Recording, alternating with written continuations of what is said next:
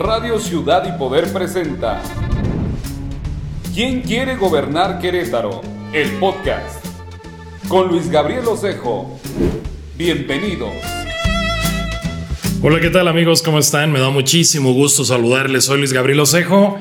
Bienvenidos a esta serie que se llama ¿Quién nos quiere gobernar en Querétaro? Este es el capítulo número 9. Hoy prácticamente los candidatos a gobernadores están cumpliendo ya ocho días en campaña, una campaña que inició duro, inició fuerte, inició pues con ciertas expectativas de parte de la sociedad, sin embargo fue decayendo. Es como si pensáramos en un partido de fútbol, comenzó pues este eh, con la pelota de banda a banda, de portería a portería, pero después se hizo tan tedioso como un partido, ya les decía yo, entre el Necaxa y Ciudad Juárez.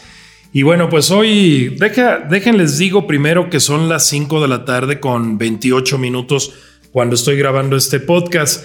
¿Por qué es importante la hora? Porque quiero hablarles de algo que tal vez ocurra cuando ustedes estén escuchando el podcast. Me refiero a esta candidatura anunciada, no anunciada, peleada, controvertida del candidato presidente municipal por, el, por parte de Movimiento de Regeneración Nacional.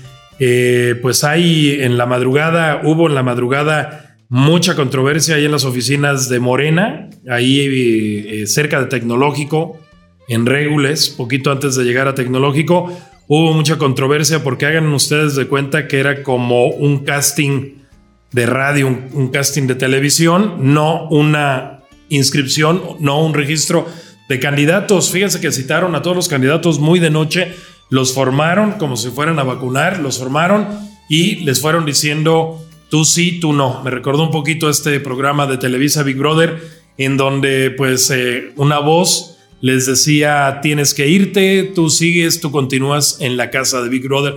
Hagan de cuenta que así fue prácticamente desde la tarde, noche, madrugada de, de este día en el tema de las candidaturas. ¿Qué pasó? Pues eh, que los morenos, los dirigentes, se comportaron como se comportaban ante los pristas, o mejor dicho, como se comportan los pristas, como se comportan los panistas, como se comportan prácticamente todos los dirigentes de partidos. Decidieron ellos por sus pues propias convicciones, decidieron quién sí iba a ser candidato y quién no iba a ser candidato. Así que bueno, pues eh, quedaron pendientes varias candidaturas, estarán resolviéndose. Seguramente cuando tú estés escuchando este podcast ya se habrá resuelto. Y bueno, pues eh, para Querétaro se menciona así en 99.9 de posibilidades de que Arturo Maximiliano García Pérez sea el candidato de Morena, algo que no quería el PAN. Te voy a decir por qué no lo quería el PAN, porque si hay un morenista o un moreno o un militante, un simpatizante de Morena más panista en Querétaro, en todo Querétaro, ese es Arturo Maximiliano. Esto será una pelea como de película, yo le, le pondría Kramer contra Kramer, Pan contra, contra Pan. Eh, Luis Nava tendrá que enfrentar pues a la horma de su zapato, tendrá que tomar este, una sopa de su propio chocolate o de su propio pan. Sí, Maximiliano es, como se espera, el candidato a presidente municipal de Querétaro. Buenas noticias para la, para la gente de Morena. La verdad de las cosas es que, pues, este, si ven un poco complicada la, la candidatura o el, eventual triunfo de Celia Maya, pues pensaban que con un candidato que no pegara, que fuera de las filas 100% morenista, no le iban a hacer ni cosquillas a Luis Nava. Hoy, si es que se confirma esta especie de Arturo Maximiliano García Pérez como candidato va a haber contienda. Como dicen en el fútbol, hay pleito, hay, hay pelea, va a haber pelea, no va a ser un knockout en los primeros rounds. Y bueno, pues eh, yo quiero eh, platicarles de este tema, pero también quería eh, platicar un poquito con mi querido amigo Fernando Cañas. Fernando Cañas es el, el productor ejecutivo, el dirección de producción del grupo Ciudad y Poder y bueno, pues es una persona que, nos, que me da 10 vueltas en el tema de los podcasts. Y bueno, pues pronto estaremos y él estará haciendo algo, algo en particular. Mi querido Fer, ¿cómo estás? Bienvenido a esta serie ¿Quién quiere gobernar Querétaro? Hombre, muchas gracias Luis. Pues qué, qué honor que me hayas invitado aquí a, tu podcast.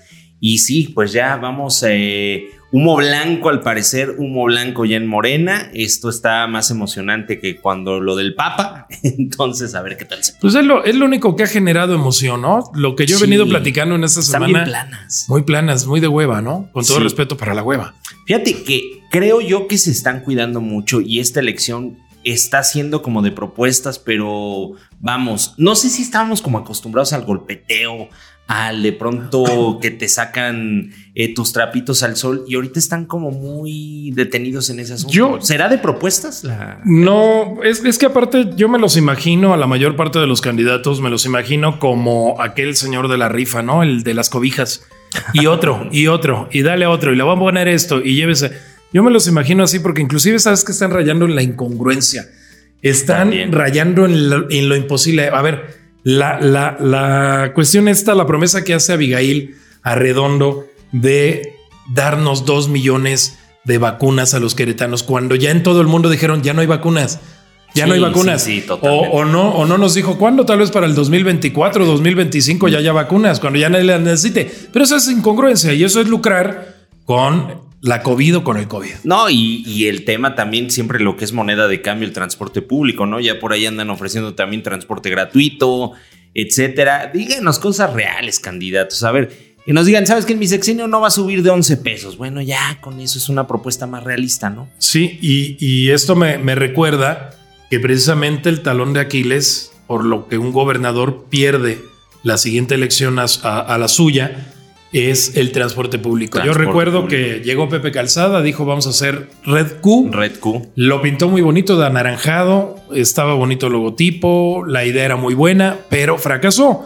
Y luego Pancho Domínguez también, el actual gobernador también dijo, desde el primer día de mi gobierno va a desaparecer Red Q y voy a presentar eh, Crobús. Y Crobús no ha dado el ancho, no ha dado el ancho.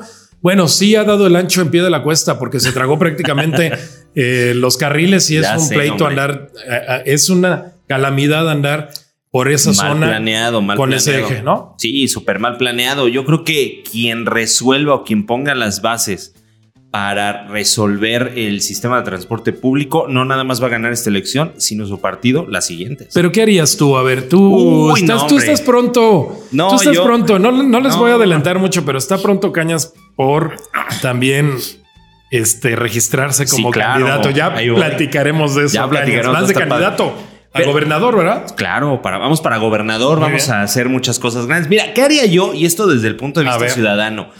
Creo que ya necesitamos un sistema de transporte masivo. Sí están bien las propuestas, por ejemplo, de, de Katia de un tren ligero, se la malla de un metro, por ahí se hablaba eh, de un segundo piso. Eso no es la solución. Yo lo que sí haría es un sistema de transporte masivo, tipo metro, sistemas alimentadores. Creo que la idea era muy buena, incluso lo de, lo de Crobús Ajá. pero nada más pusieron bonitas dos ejes. Ajá, en realidad sí. no tiene conectividad. Pones líneas alimentadoras hacia estos grandes sistemas como el tipo Metrobús. ¿Para qué se fueron a Colombia a verlos? si Sí, no tomaron oye. la idea. Entonces, del 1 al 10, ¿qué calificación tendría Crobús Crobús en tu visión, perspectiva? Yo creo que pasa. Y mundo. pasa de panzazo unos 7. Siete. Un Y- 7. ¿Y el de Pepe cuánto tuvo? No, el de Pepe yo creo que sí un 6. O sea, sí subió, sí subió Crobús un puntito. Eh, Pues un puntito por, el, por la- las unidades, yo creo. Pero pues es que las de Pepe estaban, nada más fueron pintadas. Pero puso las bases, eso sí. Sí, puso claro. las bases al sistema de cobro. Creo que fue un, un buen sistema, pero se quedó a nada. Pancho le puso el puntito extra, pero ahí se quedan, ¿eh? O sea, Y, y bueno, pues ahí está. Tú decías que las campañas eh, se están guardando. Hay, hay una teoría que se están guardando, apenas está comenzando, pero me parece que desde el día uno nos están mostrando poca cre- creatividad. creatividad. O sea, ¿sabes cuál es lo, lo creativo que están haciendo los candidatos? Ir a comer garnachas los jueves y subir jueves garnachero, miércoles de plaza, lunes de tianguis, viernes de plazas, etcétera, etcétera. ¿no? Entonces, tienen internet, cañas, tienen tantas cosas por trascender, por hacerle llegar esto a la gente, porque te voy a decir una cosa y se lo voy a decir a los candidatos así directamente.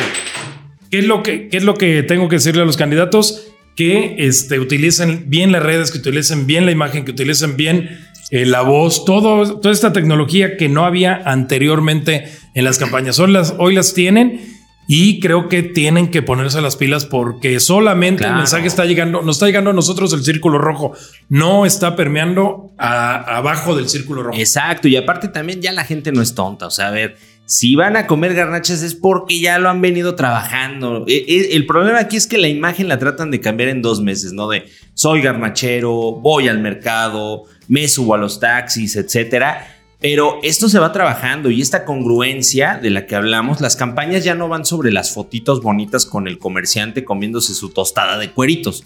Ya no van por ahí, señores, vamos por la congruencia y sobre todo también por las propuestas. Las propuestas, siento que esta elección va a ser de propuestas también y no tanto de la foto bonita. Un buen manejo en redes sí, pero congruente. Por También, supuesto, ¿no? O sea, por ya los vemos ahí a...